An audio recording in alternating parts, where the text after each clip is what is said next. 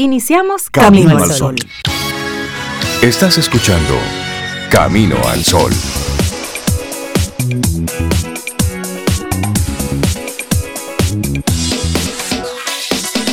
Buenos días. Hola Rey, muy buenos días. Cintia, muy buenos días para ti también. Laura, Sofía, también buenos días. Y a nuestros amigos también. Que tengan un lindo día ya, desde tempranito, que empiecen las buenas vibras y las buenas acciones. A crearlas nosotros también y que nos lleguen. Me gusta eso, crearlas. Sí, sí, Me senté a recibir todo eso, Sobe, así como una brisa. Sí, sí, Abran los brazos y los ojos y reciban. Las manos al cielo, como dice nuestro jingle, así, nuestra canción, que es hermosísimo si le prestamos atención a las letras. Y una vez estés lleno, pues comienza a repartirlo. Sí, o haz algo con ello que impacte a otros. Sí, sí, sí. Así es. Pues buenos días. y eso que no he tomado café. Mira, café. Ah, eso que va ahora. Ah, no, ya yo tengo dos tragos de mi café. buenos días, Sobe, querida, Rey, Laura. y buenos días a ustedes también, queridos amigos Camino al Sol oyentes. Y preguntarles cómo amanecieron hoy a través del 849-785-1110. Dinos cómo, cómo amaneciste, cómo va esta semana. ¿Cuál es el plan de este miércoles? Vamos, porque recuerda, hay que ponerle intención a cada día, porque si tú no se la pones, se la pone otro. Sí, y a veces no es la que tú querías. Eso, entonces. Casi nunca es la que tú querías, de hecho. así que sí, un día a la vez es la propuesta que te hacemos el día de hoy, porque eso es así, un día a la vez. Lo bueno y lo malo se toma un día a la vez. Ayer, antes de ayer, hablábamos de que ese es el gran beneficio del día de que tenemos 24 horas que se resetean para nosotros, como en las películas. Te quedan 24 horas, mañana hay así.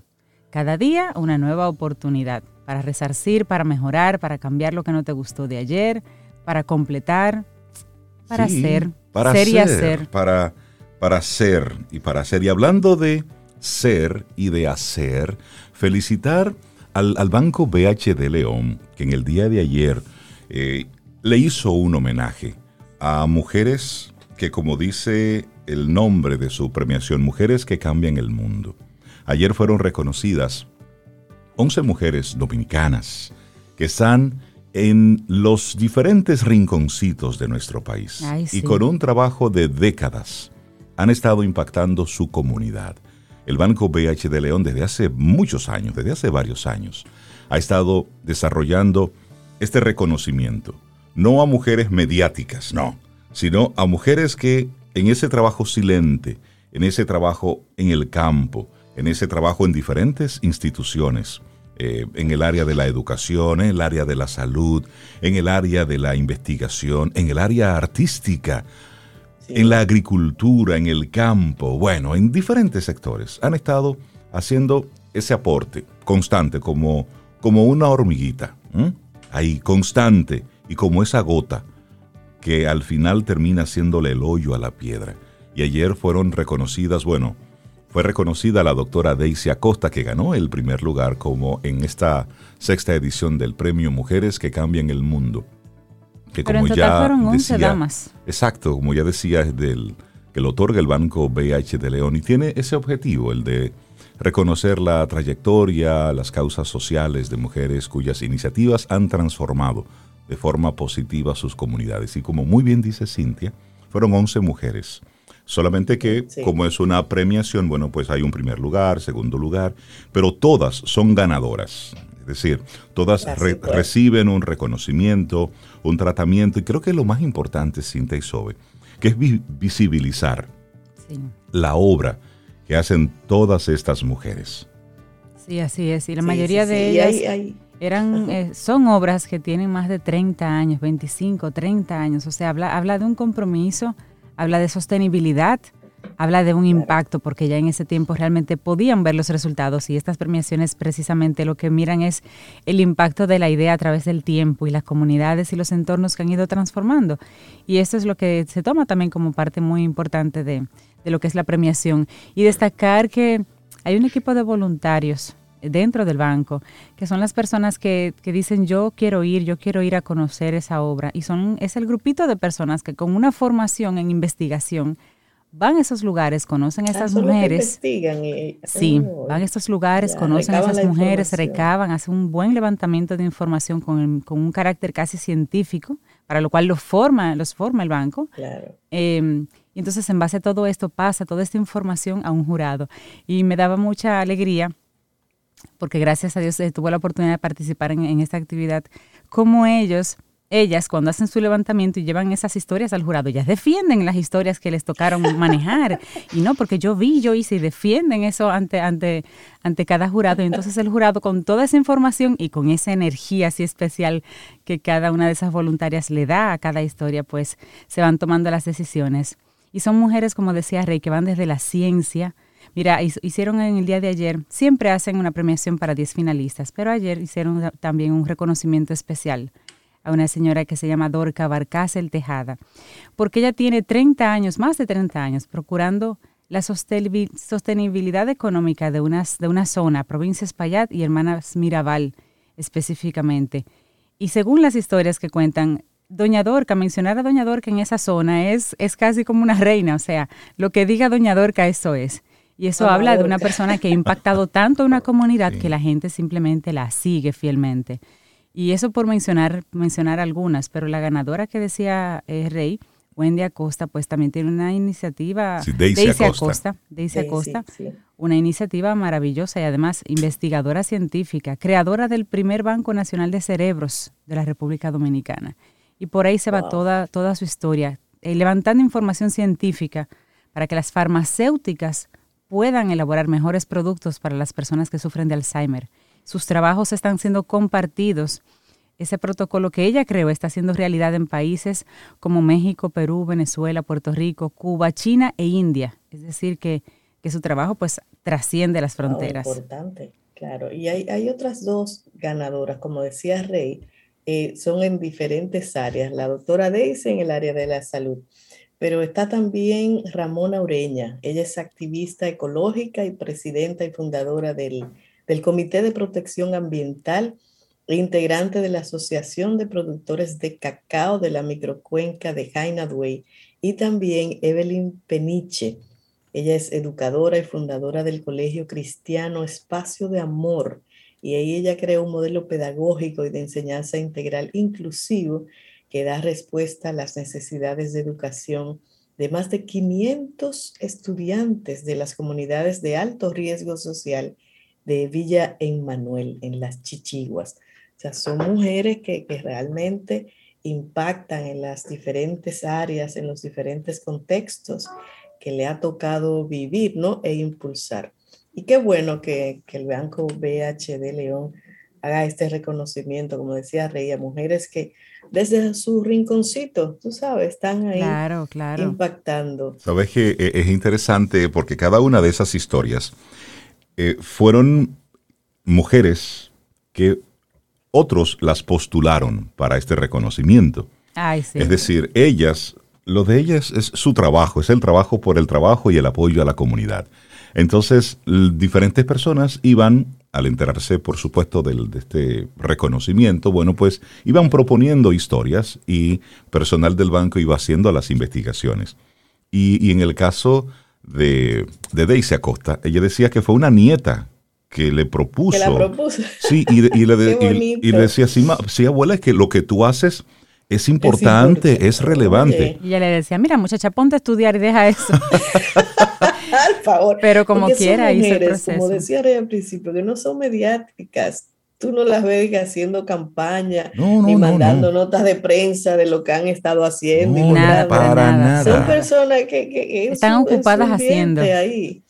Que están ahí haciendo. Así es que reconocer al, banco por, por, ese, por ese trabajo que están haciendo de visibilizar las historias de, de todas estas mujeres. Esta es la sexta edición. Y bueno, y nosotros felicitamos con, muchísimo cariño y las abrazamos desde Camino al Sol a esas 11 mujeres que, que fueron reconocidas por su trabajo un honor conocer esas, esas, damas y esas historias. Te dicen a ti que entre tantas noticias, pues hay muchas historias que no se recaban y que son muy positivas y, muy potentes, muy potentes. Mira, cada, cada historia, cada historia es digna de un reportaje en, sí mismo. En sí mismo. Per se. Sí, per se, pero per se de verdad. Sí, pero de verdad. Y así arrancamos nuestro programa Camino al Sol, así con el corazón así lleno de, alegría y henchido de gratitud y de alegría. Y bueno, el tema que te proponemos para este miércoles, un día a la vez. Un día a la vez. Hoy con lo de hoy. Lo que hiciste mal ayer, bueno, pues usted metió la pata ayer, pida disculpas, recoja y siga. Y, busca, busque el aprendizaje. Y, recomenzamos hoy. Y lo de mañana, bueno, eso está por verse un día a la vez, lo que nos toca para este miércoles. Así arrancamos nuestro programa sobre. Laboratorio Patria Rivas presenta En Camino al Sol, la reflexión del día.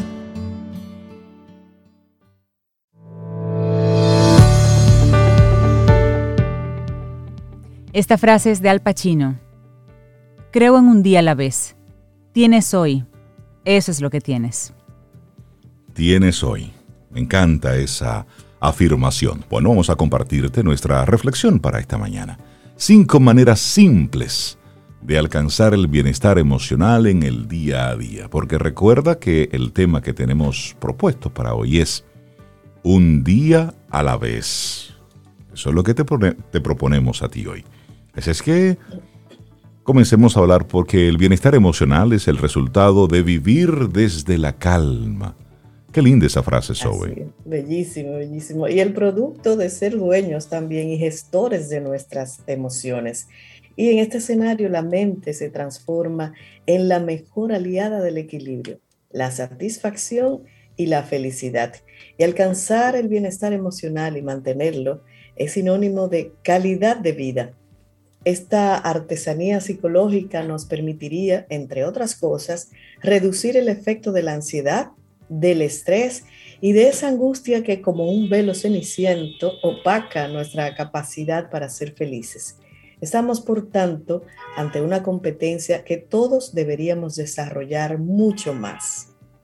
Y la Organización Mundial de la Salud, la OMS, define esta dimensión como un estado de ánimo en el que la persona logra hacer uso de sus aptitudes para manejar los problemas y dificultades, sentirse bien consigo mismo y poder incluso contribuir al bienestar de la comunidad. Es decir, que se trata de una habilidad que también revierte en aquellos que nos rodean. Decía Santiago Ramón y Cajal que solo la alegría es garantía de salud y bienestar. Sin embargo, lograr un estado mental y emocional equilibrado, gratificante y armonioso no es una tarea fácil, no cuando el mundo sigue siendo demasiado ruidoso, demandante y hasta caótico. Lo esperanzador es que todos tenemos recursos para poder ponerlos en práctica. Eso es lo importante. Bueno, y hay algunas formas de alcanzar el bienestar emocional, porque alcanzar este bienestar emocional nos permite mejorar la salud física, psicológica y también la salud social. Nuestras relaciones se optimizan, los vínculos se fortalecen, casi podríamos afirmar que esta dimensión es la variable más decisiva para la felicidad y satisfacción en el ser humano. Sin embargo, pocas cosas quedan tantas veces en el sótano del olvido, porque, por norma, en nuestro día a día, importa casi más cumplir en el trabajo, aunque el trabajo nos haga perder la salud. Importa también ajustarnos a las expectativas ajenas, aunque dichas expectativas no se ajusten a las propias. Es decisivo llegar a la cama cada día habiendo alcanzado todos nuestros objetivos, aunque dichos objetivos mermen nuestro equilibrio físico y psicológico. Trabajos de investigación como los realizados en la Universidad de Oxford, por ejemplo, nos hablan de algo interesante al respecto de este tema. Si bien es más necesario que nunca promover el bienestar emocional, por término medio mucha gente sigue sin comprender esta dimensión. No se entiende, por ejemplo, el impacto que puede tener el estrés, la ansiedad o la angustia emocional en la salud en sentido general. Es esencial dotar de mecanismos para que las personas puedan, ya desde la infancia y adolescencia, aprender cómo alcanzar el bienestar emocional. Y te compartimos entonces de inmediato algunas estrategias. Ay, sí, aquí está la primera y es la autorreflexión. ¿Qué me pasa aquí ahora? ¿Qué siento? qué necesito y quién soy. La autorreflexión, la autoconciencia, todo ello son palabras evocadoras que describen realidades complejas implican básicamente conectar con uno mismo para reflexionar sobre cada emoción sentida, pensamiento procesado y necesidad oculta. Significan también iniciar adecuados diálogos con nosotros mismos por fortalecer y para fortalecer la identidad y llevar así una vida acorde con deseos y acciones, comportamientos y valores. monitorearnos a diario para saber qué acontece en nuestro interior. Es de primero en el bienestar emocional. Así es que autorreflexión. Bueno, número dos, todo lo que siento es válido, pero procuro trabajar en mi paz interna. Para alcanzar el bienestar emocional es importante entender que toda emoción sentida es válida, incluyendo aquellas de valencia negativa, el agotamiento, la tristeza, el resentimiento, el enfado, angustia, miedo y decepciones son aceptables y como tal no puedes ni debes reprimirlas. Se trata de aceptar para comprender y seguidamente entonces transformarlas en estados más saludables. Esto implica, entre otras cosas, aprender a gestionar el estrés del día a día. Habilidades como la resolución de problemas, reinterpretar o reformular experiencias para no verlo tan solo desde un prisma de la negatividad y hacer uso de un enfoque más flexible, siempre son de gran utilidad. Número 3. Acepto lo que no puedo cambiar para poder alcanzar el bienestar emocional. Hay personas cuya conducta no entiendes hay quien no actúa como tú quisieras. Abundan los que te gustaría que fueran de otra manera para poder convivir con ellos. Sin embargo, una clave para alcanzar el bienestar emocional es aceptar que hay cosas, hay realidades que no vas a poder cambiar. Y esto incluye la personalidad de muchos de los que te envuelven, o de casi todos, porque usted no controla eso. Es decir, suelte eso. Sucede lo mismo con buena parte de las experiencias ante las cuales debes enfrentarte. Todos desearíamos que la vida fuera más amable, más sencilla, que fuera todo así como caminar sobre pétalos. Eso es, ese es el ideal. Verde Pero, praderas suizas. Exacto, y mientras vas caminando, pajaritos van, van cantando a tu, a tu paso, ¿eh? Y, la realidad que salen los lobos. ¿eh? Y, y, que donde pisas es algodón puro. Pues no, hermano, la vida no es así estamos obligados a asumir sus vaivenes, sus complejidades. Entonces, desde que usted acepta las cosas que usted no puede cambiar, ya, usted tiene más de la mitad del pleito ganado.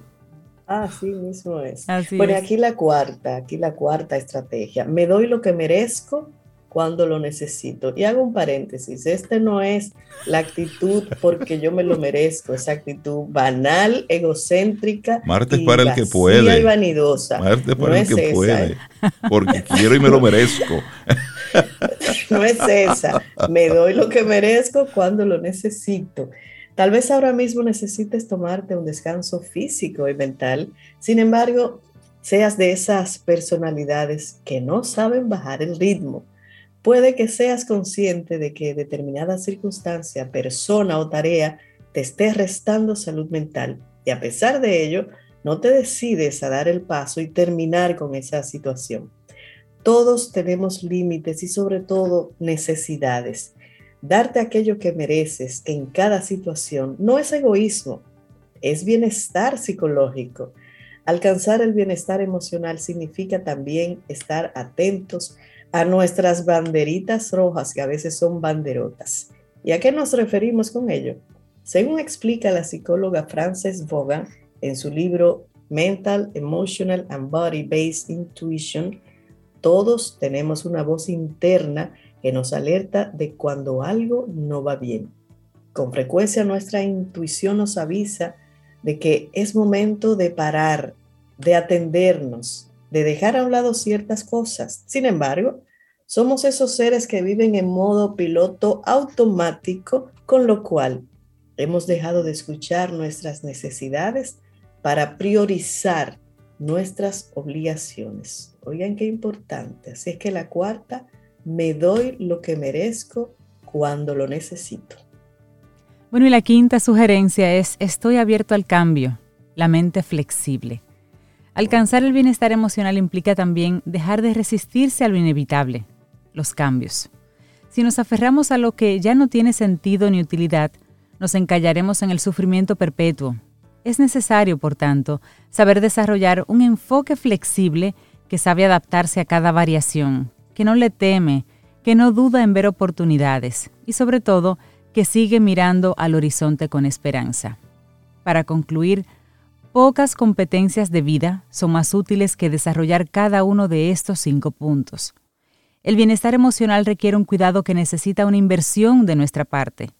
Si atendemos de nuestra salud física, procuremos atender también la salud mental, la relativa a las emociones.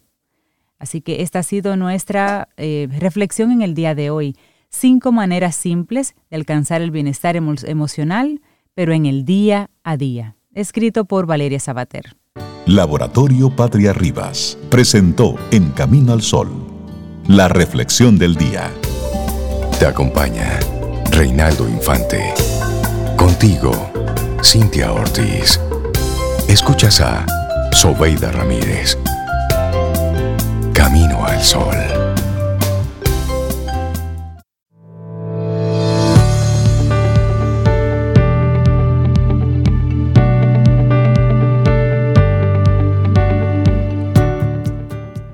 No se trata solo de obtener una canción en la radio o aparecer en la televisión.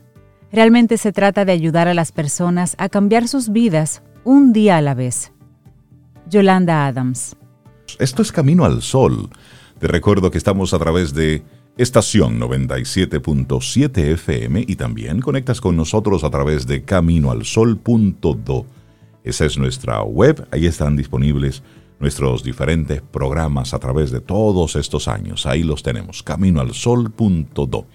Bueno, y estos días el tema del cambio climático ha estado ocupando los diferentes titulares de, todo el mundo a propósito de las reuniones, de las conversaciones que se están teniendo en el marco del COP26. La semana pasada veíamos a un dinosaurio irrumpir en la ONU y dar entonces un mensaje. ¿Ustedes lo, vieron? ¿Vieron el dinosaurio? ¿No, no, visto, no, ¿No vieron al dinosaurio? Pues miren. yo, lo vi, me gustó. sí, es interesante porque un dinosaurio irrumpió en una de las sesiones. Sí, sí, irrumpió en la ONU. Y entonces a él, ahí él dio un discurso. Y si nuestros amigos Camino al Sol oyentes no lo han visto, se lo vamos a compartir a través de nuestro número de WhatsApp. Que te recuerdo, no es un grupo, ¿eh? sino es una conversación uno a uno. Compártanlo, sí. Yo lo voy a ver también por ahí. Me lo perdí. Sí, y, ese mensaje del dinosaurio era como antesala a estas conversaciones del COP26. Y a propósito de esto, el cambio climático, que es un problema que hay que decirlo, esto es escala planetaria en el que todos tenemos algo de responsabilidad. Pero hay una pregunta que surge, Cintia y Zoe. ¿Hay algunos más responsables que otros? ¿Quién debe hacer mayores esfuerzos para combatir el deterioro del planeta? Esas son preguntas que es bueno reflexionar al respecto. Claro. Y Morten Fibieger, un investigador postdoctoral en política internacional de la Universidad de Warwick en Reino Unido, cree que la narrativa para combatir el cambio climático está enfocada de manera desproporcionada en los individuos, quitándoles carga de responsabilidad a los gobiernos y a las corporaciones. El investigador se refiere a la cantidad de mensajes y de campañas como las que les piden a los ciudadanos que utilicen menos sus autos, que disminuyan sus viajes en avión, que apaguen las luces, que coman menos carne, que ahorren agua, que apaguen las luces. Pero al mismo tiempo se pregunta si los grandes poderes están haciendo su parte. Es decir, si las personas promedio van a hacer ese, o están llamados a hacer ese cambio que van a hacer las grandes corporaciones y gobiernos. ¿Qué se, ¿qué se le pide a esos grandes? ¿Qué se les pide y qué van a dar a cambio? En opinión de Viskov, la lógica capitalista ha impuesto la narrativa, sobre Rey, de que la lucha contra el cambio climático depende en gran parte de los esfuerzos individuales, en vez de centrarse en quienes tienen el poder y así lideren las acciones que son necesarias para corregir el mundo. tiene un punto ahí, tiene un punto, porque tú haces lineamientos que, que, nos impactan a todos. Claro, Sí, y Biscoff estudia los asuntos éticos relacionados con el clima y el desarrollo y cómo la inequidad socioeconómica y la exclusión generan que muchas personas sean más vulnerables ante el cambio climático. Además, investiga cómo se pueden lograr una adaptación más justa y equitativa al cambio climático. En una entrevista, Biscop habla de los riesgos de enfocar la narrativa en contra del cambio climático en los individuos, las razones que impiden que muchas personas puedan llevar un estilo de vida sostenible y cómo, según él, se podrían impulsar los grandes cambios necesarios para salvar el planeta. Una pregunta que le hacen, Rey. ¿Usted critica que la responsabilidad sobre el cambio climático se enfoque demasiado en las personas y no tanto en los gobiernos y las corporaciones? ¿A qué se refiere? Bueno, pues él dice, el mensaje sobre quién es culpable o quién debe ser el responsable de actuar frente al cambio climático debe estar dirigido a todo aquel que tenga la posibilidad de hacer cambios para reducir las emisiones, ya sean individuos, compañías o gobiernos. Pero, al mismo tiempo, debemos reconocer que enfrentar el cambio climático necesita ser un esfuerzo concertado, coordinado. Debe ser algo más que la suma de acciones individuales. Los gobiernos tienen un rol especial en dirigir las acciones en favor del clima, porque los gobiernos son los que tienen el poder de promulgar las políticas necesarias para reducir las emisiones globales. Y esto puede incluir regulaciones en la industria, pero también políticas dirigidas a estimular opciones sostenibles por parte de los consumidores. Y aquí es bueno hacer un, paréntesis a propósito de una información que compartíamos hace algunos días sobre cómo eh, a principios de la década del 40, 1941, Ford, bueno, pues él daba a conocer un vehículo ecológico, es decir, hecho con el soybean. El soybean.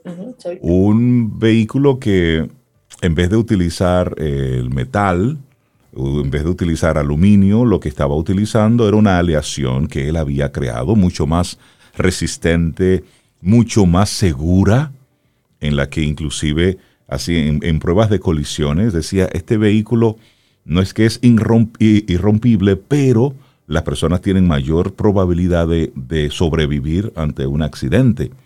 Sin embargo, de un momento a otro, esto desapareció los planos desaparecieron, el prototipo desapareció, toda la información sobre este vehículo, principios de la década del 40.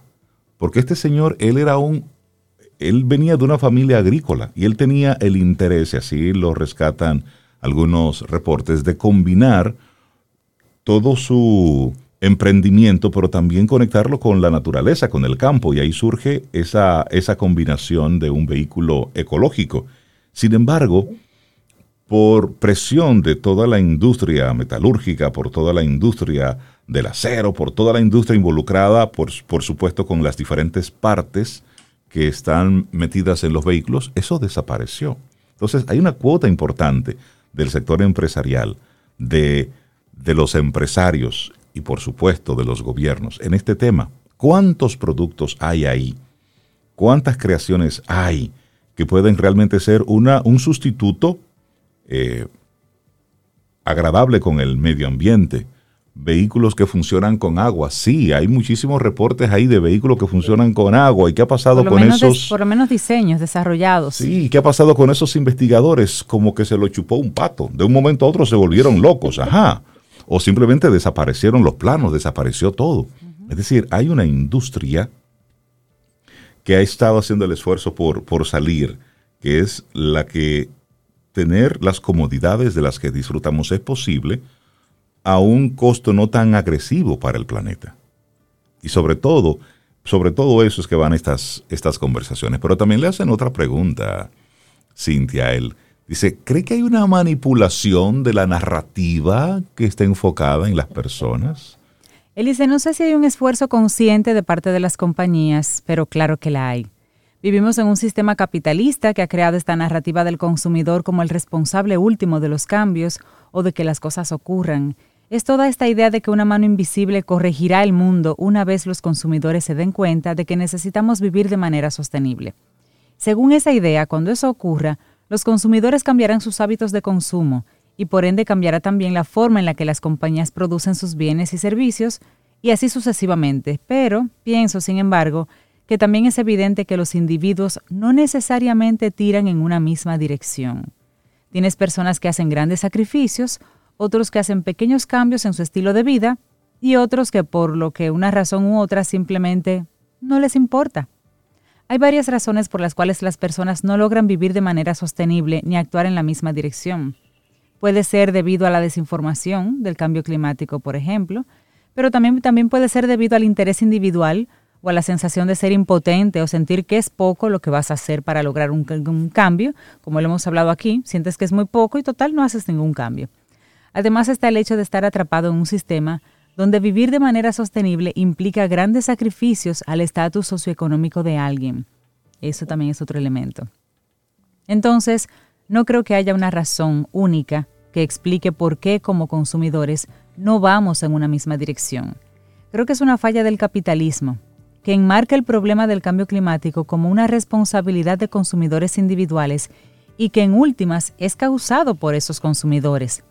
Creo que es muy fácil culpar a los individuos en vez de a los gobiernos y las corporaciones, porque es mucho más cómodo pedirle a un individuo que cambie su estilo de vida que hacer cambios difíciles a nuestro sistema y a nuestras instituciones. Eso es un, bueno, es una larga entrevista muy interesante sobre lo que está sucediendo ahora mismo en Glasgow y, y perspectivas de algunos expertos. Esa, esa información se puede continuar en BBC Mundo está el artículo completo por si en Camino al Sol, los Camino al Sol oyentes la quieren ampliar. ¿Sabes por qué es interesante que hablemos esto? Porque ahora estamos hablando mucho sobre, sobre tecnología, el consumidor y demás, las nuevas cosas que vienen por ahí, el metaverso, eh, los metahumans, hay tantas los cosas. Los metatodos que vienen por ahí. Vamos a hacer meta Camino al Sol oyentes. Sí, al ritmo que esto va, pero hay, hay un dato, se está hablando mucho, por ejemplo, de los bitcoins y o de las de las criptomonedas en sentido general. Y ustedes saben el consumo energético para crear esos bitcoins, ¿por dónde anda? Solamente para dejarles un dato. Los últimos estudios revelan que la red Bitcoin genera un consumo anual de 129 terawatts. Es una cifra que representa aproximadamente el 0.6% del consumo energético mundial. Si donde se fabrican los bitcoins, si eso fuera un país, ocuparía el lugar número 29 de consumo energético. Es decir, consume más energía que, que Noruega, por ejemplo, o Islandia, o Suiza, por solamente ponerlo en números. Es decir, y eso está enfocado en, en una nueva tecnología, en una nueva forma de, de distribuir las riquezas, pero es para que veamos cómo en nuestro día a día y en esos eh, adelantos tecnológicos también hay una relación directa con, con el tema del planeta, porque mayor consumo energético, siendo todavía el petróleo la fuente principal de generación de energía, de electricidad, pues tiene todo esto una carga importante para el planeta.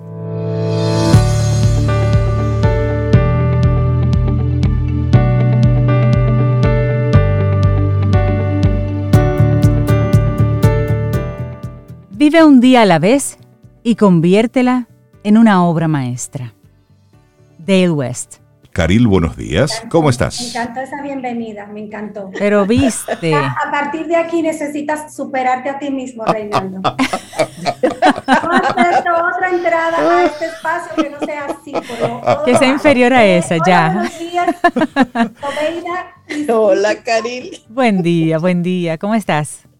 Todo bien, bueno, ya sabemos, eh, los Camino al Sol oyentes no saben todo lo que nosotros hablamos aquí, pero ya hemos hecho planes de Navidad, planes de ponche, Sobeida nos va a hacer un bonche, o sea que el resto de lo que queda del año en agenda. Caril, tú, hablando de ponche, estoy esperando tu ponche ya.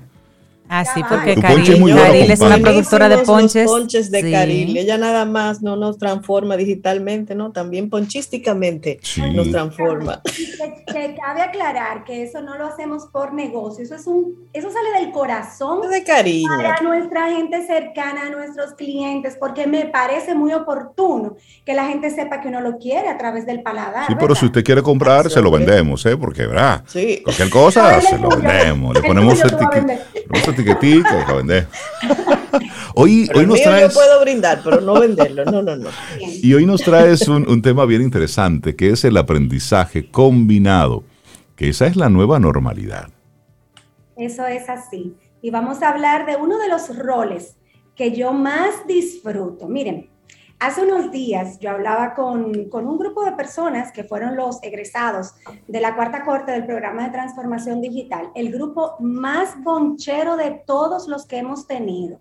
Señores, ya se han hecho dos actividades promovidas por ese grupo. Y bueno, la última, que fue el sábado pasado, alguien me decía, pero es que tú te disfrutas tanto el proceso de, clases que me parecería que eres profesora a tiempo completo. Yo le digo, bueno, es que yo encontré mi Ikigai y parte de lo que a mí me llena es poder compartir con otros eh, eh, lo que he aprendido y lo que han sido mis, mis años de experiencia. Y claro, eh, la enseñanza me mantiene como una aprendiz continua y eso creo que es de lo más valioso que obtenemos de eso. Así que vamos a hablar, pues desde este rol, no desde el rol que todos nos conocen tradicionalmente, que es el rol de, consultora, de asesora, de profesional, de empresaria. Eh, más bien estamos hablando desde el rol de facilitador y profesora.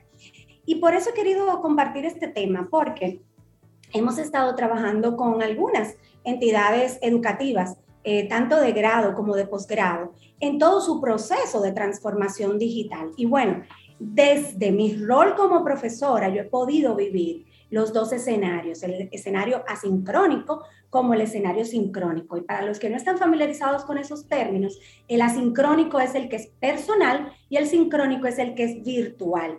Y bueno, ya sabemos que mucho ha sucedido desde marzo del año pasado que algunas instituciones académicas no pudieron activarse de forma inmediata.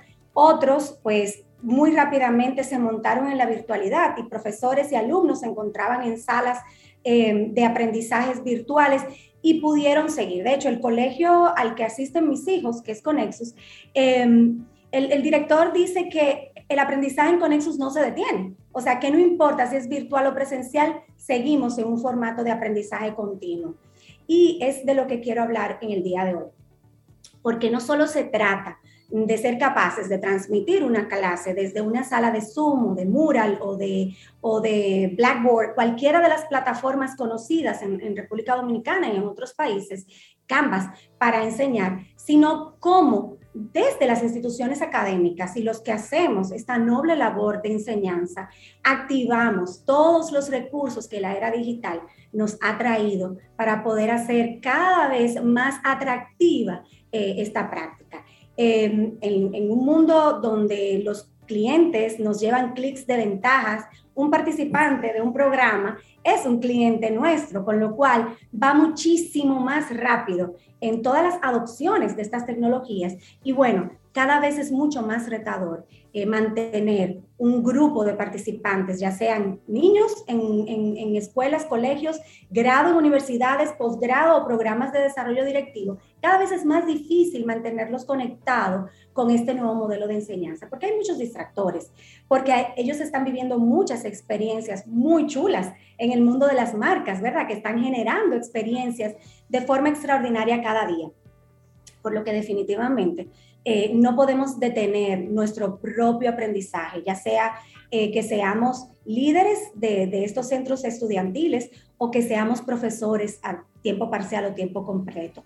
Em, una de las mayores situaciones que, vivió pues, nuestro país em, a nivel de, de escuelas fue justamente la incapacidad de poder montarse rápidamente. Y bueno, muchos hablan ya de un año escolar prácticamente perdido, aunque, bueno, nuestros ministros dicen que, se salvó, pero creo que eso lo vamos a poder medir unos cuantos años más adelante, cuando los jóvenes eh, que vivieron esta, esta experiencia eh, tengan que competir por plazas de trabajo, por otros eh, espacios educativos superiores, en becas y demás, con otros países, con, jóvenes de otros países. Ahí será reflejado, sí. Es así, como estamos hablando hoy del aquí y el ahora, ¿verdad? Y de estar presente, vamos a hablar del, tiempo presente y entender cómo nosotros podemos eh, abrirnos a esta nueva realidad. La realidad es que hoy se requiere de mucha más tecnología e innovación para la educación, no solamente a nivel básico, sino a nivel de, grado y de posgrado. Esto nos va verdaderamente a ayudar a trasladar ese modelo tradicional docente a un modelo mucho más metodológico, académicamente hablando, desde la perspectiva eh, pues, eh, combinada el blended, lo que llamamos el blended en el idioma anglosajón. Híbrido, le estamos llamando. Híbrido. Gracias, Oveida, porque tú sabes que a veces palabras latinas se me, van, Los marketineros tenemos un spanglish terrible. No, la, la profesora tiene lo suyo ahí. Sí, ¿verdad? Que la Sobe también es profesora. Oveida, ¿de qué es que la clase? Yo enseño a algunas personas a usar la tecnología con fines educativos. Ahí está. pero eso ve de este tema tuyo. Claro, yo te estoy dejando que tú hables. Yo te estoy dejando hablar ahí. Mira, Rey. te estoy dejando hablar ahí. No, pero, eh, ustedes conocen una... No, dale, Garil, que tú tienes una visión interesante. Muchísimas gracias. Aprendo de ti. Qué atrevida yo soy de venir a traer este tema en una mesa donde está Sobeida sentada, señores, perdón. No, no, no, no, Pero bueno, miren, el año pasado, em, cuando inició la pandemia, algunos de nuestros clientes, muy preocupados, grandes clientes de la República Dominicana, muy preocupados por esto que acabamos de, de comentar, o sea, qué es lo que está, lo que va a salir del sistema educativo dominicano a posteriori, ¿verdad? Y nos pidieron que hiciéramos un trabajo de investigación que lideró nuestro equipo del tanque de pensamiento de The Worldgate Group, eh, la firma eh, madre de todo el ecosistema de donde Ideox está. Y se trabajó una investigación buenísima que se llamó El futuro de la educación, un cambio disruptivo para, para el mundo, ¿verdad? Y fue una investigación inédita que, que condujimos desde, desde The World Group. Y voy a hacer algunas citas de lo que, de lo que se levanta en este, en este paper. Y hay una que dice que en 2019, más del 17% de los estudiantes de Estados Unidos no contaban con un ordenador para sus estudios. Estados Unidos, o sea, estamos hablando de una potencia a nivel tecnológica, ¿verdad? Y que más del 18% carecía de acceso a Internet. Recordemos que Estados Unidos tiene muchos lugares remotos y de hecho se considera el único país donde hay una ciudad completamente desconectada de la tecnología, que ya yo dije que voy a hacer un tour para allá, para un Talks el año que viene. Llévame. Este, la modalidad académica orientada entonces a ese ámbito online que, que estas diferentes disparidades nos muestran, se acrecentan en, el medio de, esta vida pandémica que hemos estado llevando en los últimos meses. Entonces, ha sido verdaderamente un reto para todos los países. Y lo quise contextualizar en este ejemplo de Estados Unidos para que nosotros nos, no nos demos esos golpes que tradicionalmente nos damos, como de mea culpa, somos el país más atrasado del mundo. No, estamos hablando de una superpotencia donde hace dos años, dos años y medio, el 17% de los estudiantes no contaba con un ordenador. Aquí, evidentemente, la brecha era muchísimo más alta. Entonces, ¿qué nos está diciendo esto? Que, bueno, se democratizó mucho eh, el acceso a, los, a, los, a los ordenadores, a las tabletas, a los celulares. Y miren, lo más curioso es que eh, en la modalidad eh, en la que mis hijos estudian, que, que todos sus, sus, contenidos son digitales, y que realmente eh, el, híbrido lo que promueve es una experiencia de aprendizaje diferente a nivel de las aulas. Eh, cuando un niño tiene problema con su dispositivo, puede accesar desde un celular. O sea que estamos hablando de dar acceso lo más fácil, sencillo y simple posible a una generación que nació con ese chip colocado en su cerebro. Entonces, creo que hay un mito que tenemos que desmontar y que son, es de los colegios tradicionales, eh, hablando de la educación básica, ¿verdad? Eh, y quizás de las escuelas públicas, y es que el dispositivo es un distractor. Sí lo es si no tenemos los controles adecuados. Esa es una realidad. Pero también necesitamos enseñar a nuestros chicos, a nuestros jóvenes, a convivir con esa realidad sin perder el enfoque.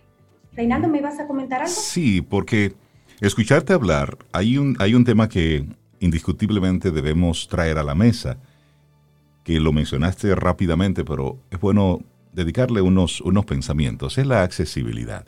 Si bien es cierto que hay una, hay una, hay toda una generación que se está moviendo de una forma, no hay, no es menos cierto que hay otra que se, se va quedando rezagada por la misma disponibilidad y el acceso a esos, a esos medios.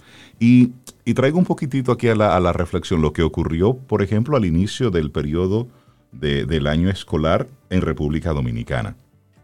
Cómo hubo un esfuerzo de parte de las, de las autoridades del Ministerio de Educación de entregarle dispositivos a todos los, a todos los, chicos, las chicas del sistema educativo público.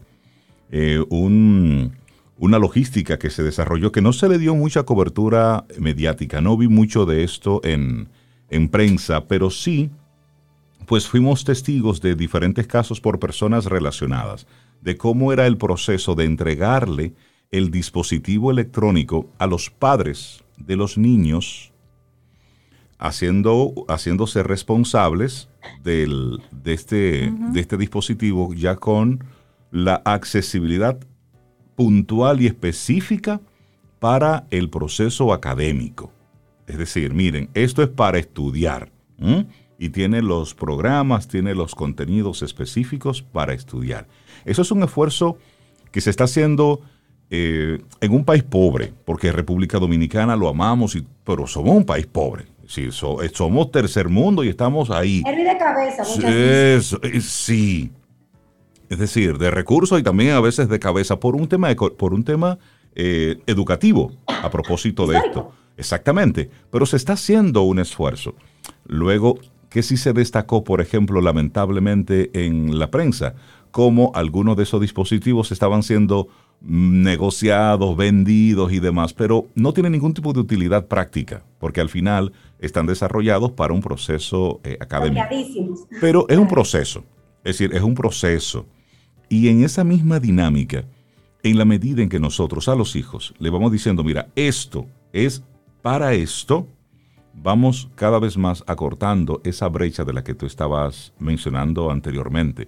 Darle una guía, porque si tú le das a un chico un dispositivo sin ningún tipo de razón de ser de ese dispositivo, ahí entra, ahí entra todo. Y ayer decía eh, decía Elaine Félix en un, en, un, en un post, decía ella, si tú le das a un, a un adolescente, a un, muchacho, a un niño, un celular abierto, es decir, abierto con acceso a cualquier cantidad de, información en la web, es como si tú le, estuvieras poniendo en la mano la llave de un, de un carro, sin que el niño sepa manejar, sin que tenga licencia. Es decir, es decir, eso es una bomba de tiempo, eso es un arma, eso es letal, necesita guía necesita instrucción. Y esa es la realidad de lo que, estamos viviendo.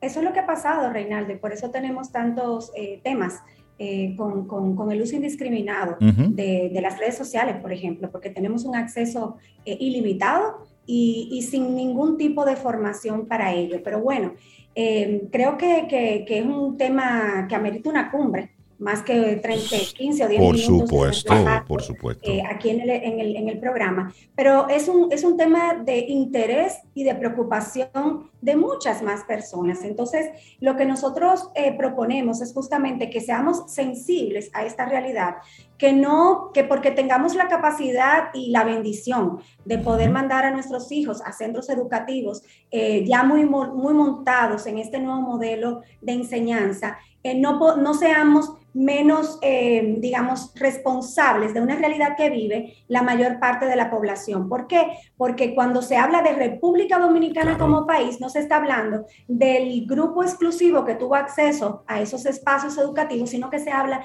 de toda una nación. y como el nivel de competitividad de nuestra nación y donde van a estar nuestros hijos insertados cuando sean emprendedores, empresarios, eh, líderes, es este. Entonces, esto es una responsabilidad de todos. Y, y, y, si nosotros elevamos el tema a, a, lo individual, nos vamos a dar cuenta que podemos hacer algo desde nuestro pequeño espacio eh, de influencia. Yo quiero citar eh, a Camila Hasbun, que es una colaboradora del espacio de Camino al Sol.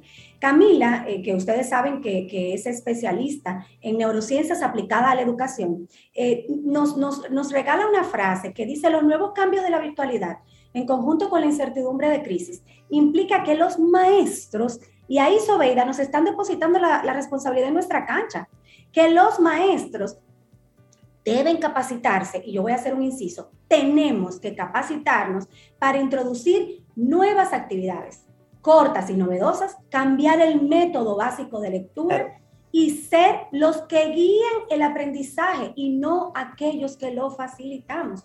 Porque en la era de la información es muy poco lo que nosotros podemos traer como novedad de contenido a nuestras aulas. Lo que nosotros tenemos la responsabilidad es, generar un aprendizaje desde una experiencia diferente. Y claro, saber que conocemos de lo que estamos hablando para poder aportar un punto de vista complementario o generar un debate sano dentro de nuestros espacios eh, de, enseñanza y aprendizaje. Hay un montón de, eh, recomendaciones que se hacen, como las recetas básicas para la digitalización exitosa del mundo, en el, nuevo mundo en el, del modelo educativo. Yo lo voy a dejar eh, como parte de nuestro contenido en el blog, porque definitivamente el espacio no nos va a dar. Pero es importante que nosotros, ya sea que estemos relacionados con el sector de educación, que seamos profesores, que seamos interesados en el tema, comprendamos que tenemos que impulsar hacia allá. Y lo que decías, Reinaldo, que nosotros seamos comprometidos en ayudar a otros a entender la importancia de manejar de forma adecuada un dispositivo, para qué lo están entregando y cómo nosotros, desde nuestra posición, podemos ser colaboradores de la facilitación de este nuevo modelo de enseñanza. la, la, la RAE la RAE se ha levantado a favor de todo esto y está impulsando desde su plataforma la urgencia de que los recursos educativos abiertos eh, se pongan en las manos de todos los estudiantes del mundo. Eso obviamente trae otros retos. Y es que los dueños de grandes casas editoriales, pues se van a ver afectados en su, en su, en su modelo de negocio. Pero ya tenemos... Es hora de que se reinventen se tienen que reinventar. Tienen que moverse, O sea, ya por ejemplo, hay una casa editorial eh, española, em, se me ha ido el nombre, pero lo tengo porque es parte de, nuestro, de nuestro blog, que el CEO, que es la primera generación sucesora de la, de la familia que la creó, la casa editorial, ya lanzó la cruzada para la transformación absoluta de sus contenidos. Eso es buena noticia ¿Por qué? Porque muchos de los países latinoamericanos utilizamos contenido de, esta casa editorial. Entonces, si ya él dice, vamos a irnos a virtual, a digital, y los contenidos tú vas a pagar como colegio por tener el derecho de poder aplicarlos en los diferentes dispositivos, y me vas a pagar e, el modelo colaborativo, o sea, escalable totalmente, me vas a pagar un fee por cada tableta que esté conectada a mi contenido, hacemos que el contenido viaje de una manera mucho más democrática. Es el mundo eso, está listo. Es eso. ¿El mundo está listo? Eh, yo, quiero reforzar lo, que ha dicho Caril. Eh, muchas veces cometemos el error de pensar que con la tecnología lo vamos a resolver. Me refiero a la parte de educación la que tú mencionas. Eh, sin embargo, tú dijiste algo que es fundamental y es que la tecnología es un medio y puede ser cualquiera que me funcione. Hay gente que quiere, vamos a poner más dinero entre los... No, necesariamente eso va a resolver el problema en la educación. El tema es lo que dijo Caril, la metodología y el rol del profesor, del docente en un aula. Normalmente lo que hacemos los docentes es que le damos información al estudiante. Colgamos ahí en una plataforma tecnológica, lo vaciamos de contenido. Vean ese video y hablamos en un chat o, hablamos en persona, como sea. Sin embargo, lo estructural eh, ha permanecido por siglos igual. Esas clases magistrales, ese estudiante que es un, un recipiente vacío donde un docente sabe lo todo, tiene que llenarlo. El cambio debe darse estructuralmente poniendo al estudiante en el centro y apoyándolo como mentor, como tutor, como decía Caril, para que él mismo vaya construyendo su propio aprendizaje. Y, que, y que colabore, eso es fundamental, colabore con sus compañeros de trabajo. Se dice que se aprende mejor cuando uno construye su conocimiento con sus pares. Y, también eh, mover a los estudiantes a, como decía, a, construir su propio, su propio aprendizaje y hacerlo autónomos, autónomos. No que estemos siempre dándole con cucharita y hasta ayudándole a masticar. No, no, no hay que ponerlo a pensar, a trabajar con, autonomía. Y eso es fundamental. Repito, la tecnología es un medio, un medio solamente que va, que va a ir cambiando. ¿eh? De hecho, ha estado cambiando con el tiempo. Entonces, eso para mí es lo fundamental. Yo quiero terminar con esto, Rey, este, y es que en el, marco de esa investigación que se condujo el año pasado, eh, eh, entrevistamos a líderes de diferentes eh, modelos educativos. Y el, director de Conexus, que yo sé que ha estado en el programa en alguna ocasión antes, Alci Cruz, nos decía en el de esa investigación, es el profesor quien debe dar el salto de haber sido un mero transmisión de información a convertirse en diseñador de experiencias de aprendizajes que impulsen la autonomía, la resolución creativa de problemas, la innovación y la toma de decisiones para un proyecto de vida que impacte positivamente su entorno. Eso resume perfectamente lo que Sobeida nos acaba de transmitir.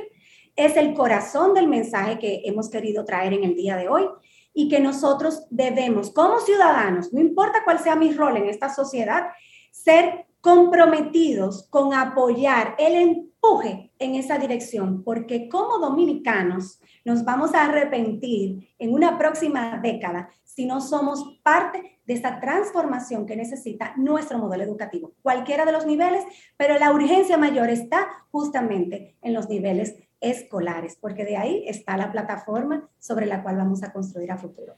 Caril Taveras de Ideox, muchísimas gracias por compartirnos este tema. Definitivamente el aprendizaje combinado, esa es la nueva normalidad. La gente que quiera ponerse en contacto con, con Ideox y toda la, toda la plataforma que, que ustedes manejan. Pueden hacerlo a través de nuestras redes sociales o entrando directamente a nuestra web www.ideox.net y por ahí van a enlazar con todo el contenido y todo lo que tenemos disponible para los que se interesen en las cosas que hacemos y hablamos.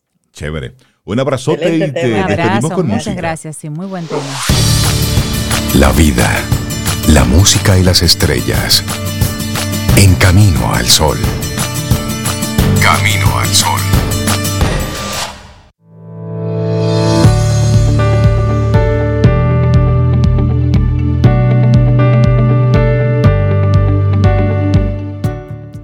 Todavía estoy creciendo Tomo cada día un día a la vez. Siempre estoy pensando y soñando. Mientras este corazón siga latiendo, vendrán cosas nuevas. Roy Haynes. Seguimos avanzando en este camino al sol. Y levante la mano, amigo, amiga Camino al Sol oyente, si usted estuvo cantando con nosotros. Pero dígalo en, serio, pero en subió el volumen ahí, ese homenaje a Nino Bravo. Y como nosotros cuatro aquí cantamos hasta moviendo los, los brazos. claro, y a mandíbula batiente. Y yo como, como cada día a la vez, y que no se pierda, que quede documentado, yo grabé un pedacito. Sí, vimos que tú grabaste, sí. Es verdad. Claro, y lo vamos a compartir con Ay, Dios mío. Nosotros cantando así a mandíbula batiente, libre Para que sepa, como el sol. Esas canciones son chéveres, obvio, hay que cantarlas así con energía. Así que puedes compartirnoslo a través del 849-785-1110. Si por tu lado rodó la cédula, y te, delataste con, con esa canción de ese homenaje a Nino Bravo. ¿Quién la cantó? Levanten la mano y díganos. Yo, yo no sé por allá, pero aquí la cantó Braudín Eusebio. La profe Braudín le estuvo cantando. Ella tiene un máster en gerencia de comunicación corporativa. Ella es productora, publicista, es docente universitaria y bueno, tiene un segmento dedicado especialmente para los freelancers. Aquí ella le da, nos da tips, consejos para los que vivimos de forma independiente, fuera del yugo opresor del empresariado. Hola, Braudín, ¿cómo estás? ¿Qué es esto? Borren ese último chin, por favor. Date ánimo, date ánimo. Braudín, buenos días. Buenos días. Nino Bravo le hizo daño a Rey. el día con ustedes siempre, de verdad. O sea, ustedes como que uno se acuesta algo cansado, cargado, uno se levanta, pone camino al sol y como, ¡yeah! y que lo digas tú tiene valor. Sí, sí, sí, sí. Bueno, pues vamos a conversar contigo sobre cinco consejos financieros para freelancers. Señores, suban el volumen porque esto es muy importante. Atención. Así mire, está muy de acorde con lo que estamos hablando de hoy de vivir un día a la vez, porque el freelance vive de un día a la vez. Eh, ya que no tenemos, como dice Reinaldo, el yugo opresor del empresariado. que nos asegura los 15 y los 30. Claro. Exacto, pero nos asegura eso los 15 y los, 30. exacto. Los freelance vivimos de un día a la vez. Pero eso no es malo, señores, si nosotros nos planificamos y tomamos en cuenta estos 15, estos cinco consejitos bien cortitos, bien sencillos, que cuando tú te pones a pensar, tú dices, ¿por qué yo no lo había hecho antes? Porque no solamente eh, te puede servir para tú como freelance, sino para toda la vida. Yo trato incluso, ahora que estamos hablando incluso hasta de dar clases, que lo que se salga del aula de clases no solamente te sirva para tu trabajo, te sirva para tu diario vivir. Y esto mismo, para freelance, si tú eres una persona que aunque trabajas, tienes una empresa, puedes llevarlo en tu día a día, porque nos va a ser sumamente útil. Lo primero es que el 99.9% de las personas no lo hacemos y lo que lo hacemos generalmente somos hijos de comerciantes, eh, es la llevada de un registro de entradas y salidas del dinero que te llega. O sea, a mí me llegan cinco pesos y yo busco, ya sea en un Excel, hay aplicaciones para el celular, hay miles de maneras, aunque sea una, una macotica, usted pone 17 de noviembre de 1978, me llegó 5 pesos. Póngalo ahí. Y el 11 de noviembre del 2021 me llegaron 20. O sea, y si lo gastaste, y qué gastaste también, cómo te entraron y en qué lo gastaste. O sea, me llegaron 5 pesos de que cobré eh, una locución que me hizo Reinaldo, o sea, locución Reinaldo Infante, tema tal, fecha, cantidad. Listo. Si, lo, si gasto también, o sea, eché gasolina, cinco minutos más tarde, eché gasolina, subieron la gasolina. Como una, como una bitácora, como una especie de bitácora. Eh, exacto, una bitácora. Sí. Porque eso nos va a ayudar a tener un panorama de cuánto dinero recibimos y de cuánto gastamos. Porque generalmente si no tenemos ese control, yo tengo gente muy cerca que me voy a ahorrar los nombres, y las relaciones, para no ponerlos en evidencia, que todos los días me dicen, pero yo no sé en qué se me va el dinero. Ahí me entraron 100 pesos y ya yo no tengo ni uno. Pero es por eso, porque no llevamos un control, no llevamos, no llevamos una, una, un registro, no llevamos una bitácora y eso es vital, sobre todo para un, un freelance o un emprendedor. Saber en qué gastamos. Si me tomo un café, me tomé un café y a partir de ahí eso nos va a ayudar a fijar un presupuesto. Mira, y eso que tú dices es muy relevante, Braudín, porque el, solemos ponerle atención al gasto importante, al gasto grande, pero el botellón de agua comprado varias veces en el mes es un número. El papel del baño, la servilleta que se utiliza, el azúcar para el café y el café, son cositas que cuando tú las sumas es el gran gasto de un freelancer. Un heladito, todo eso. Sí, pero como tú lo ves 100 pesos, 200 pesos, tú no lo anotas. Pero te soy honesta, esos son los gastos mayores que uno tiene. Claro. Ese menudeo. Yo me di cuenta, sí, ese menudeo, yo me di cuenta una vez, eh, porque yo, papi, papi era comerciante, entonces al ser comerciante, 5 pesos entraba, 5 pesos eh, anotaba cinco pesos salía, cinco pesos entraba. Incluso tenía bolsillos divididos. Bolsillo derecho, negocio, bolsillo izquierdo, personal. y él mismo llegaba a cualquiera de sus almacenes o a, su ferretería, a, cualquier colmado que él tuviera, y él compraba algo y él sacaba dinero. Y por ejemplo, si lo hacía fuera de la hora de, registro de caja, Sacaba dinero del bolsillo izquierdo y lo metía en el bolsillo derecho. Hasta en ese sentido él tenía, él tenía el dinero separado. Me gusta, me gusta. Y aprendí con, sí, y aprendí con él al tener un libro grandote, eso es de contabilidad, a anotar todo. Ahora lo tengo en la computadora, se me hace más fácil. Pero aún así yo ando en la calle y pasa algo, yo la anoto en una mascota o en el celular. Porque ¿qué pasa? Esos gastos pequeños, que hay algunos financieros que le llaman gastos hormigas, a veces son mayores que nuestros gastos fijos y los que entendemos grandes. Porque, por ejemplo, en mi casa yo no pago casa, yo tengo casa propia. en combustible, si acaso, en vehículos, si acaso gasto por combustible, porque ya mi agua yo la pagué, gracias a Dios. Entonces, gastos grandes como tal, yo tengo muy pocos.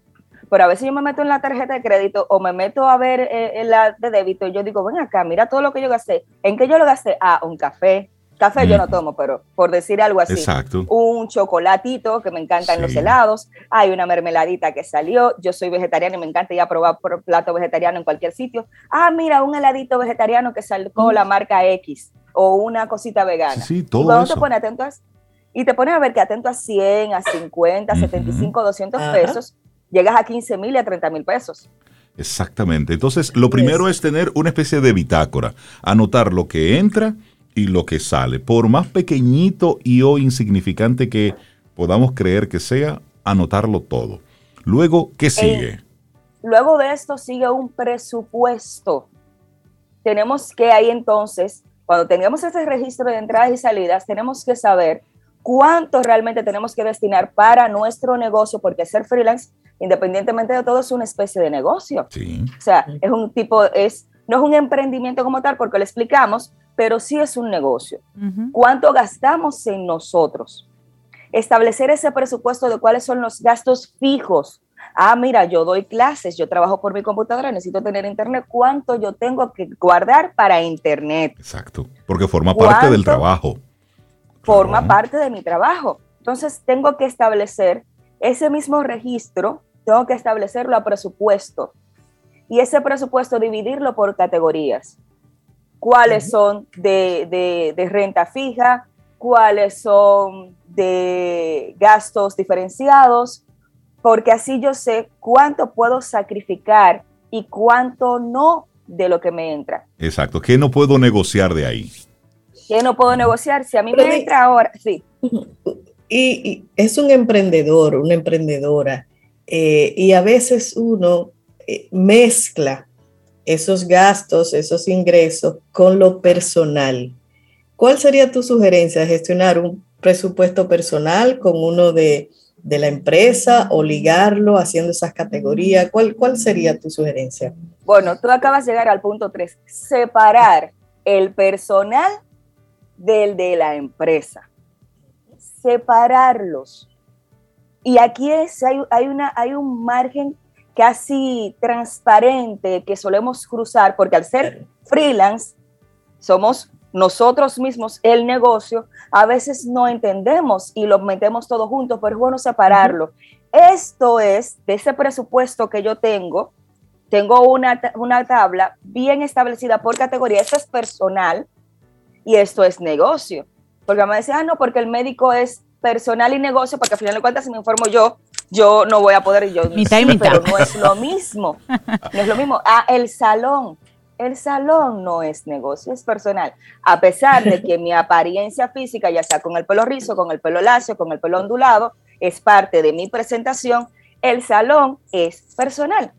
Pero ¿qué no es personal? Ah, que yo tengo que pagar, por ejemplo, el Internet. El Internet, a pesar de todo, yo lo uso también para cosas personales, pero es una herramienta principal de trabajo. Exacto. Entonces, tengo que separar una cosa de la otra en el mismo presupuesto, porque no te voy a poner la complicada la vida, no, hazte un presupuesto personal, no, hazte el mismo presupuesto, pero establece a cápites, uno como tú personal y otro como tú negocio cuál es el margen de ese dinero que tiene que estar destinado a tus necesidades básicas como humano y cuáles son esas necesidades básicas como empresa, como negocio, como freelance.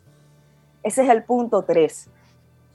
No podemos consolidarlo. Obviamente el monto sí va a estar consolidado, pero tú tienes que establecer esa diferencia. Hasta algo como, ah, mira, eh, le presté cinco pesos a Sobeda.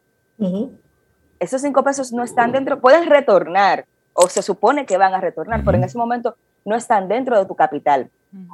Se lo presté por razones de negocio, porque tenemos un trabajo juntos y ella necesita comprar X, Y o alquilar tal equipo que luego va a retornar, pues lo pongo en la parte de, negocio.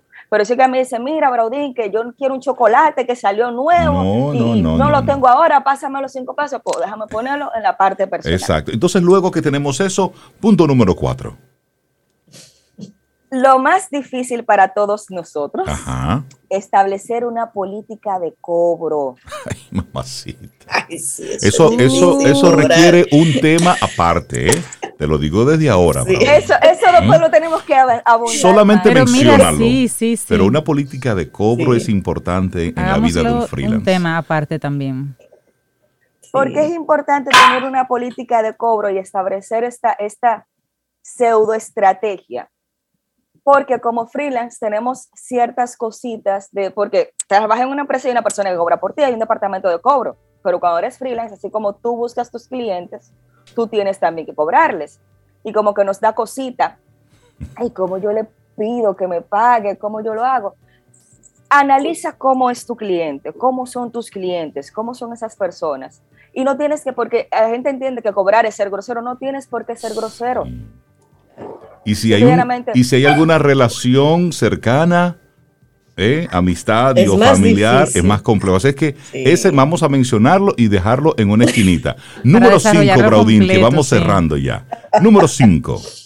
El 5, y es algo que tenemos que hacer absolutamente todos, tener un fondo de ahorros, tener un fondo de emergencias. Y eso no es tan difícil de lograr a pesar de que sí. Ya después que tú estableces tu presupuesto, que tú estableces tus entradas, tus salidas. Tener, primero, un, freelance vive en incertidumbre total. Yo puedo hoy tener una entrada de un millón de dólares. Ojalá. Yo Ay, qué chévere. ¿eh? Pero al mes siguiente puede que no me entre ni un peso. Vivir al filo de la navaja y puedo durar no un mes, puedo durar años sin es la realidad.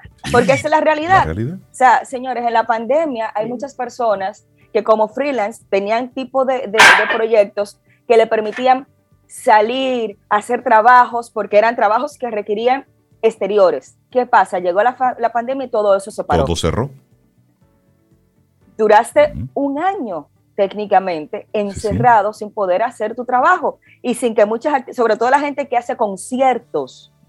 todo el que hizo concierto duró un año sin trabajar, porque los conciertos, un año y medio. Los conciertos se están reactivando ahora.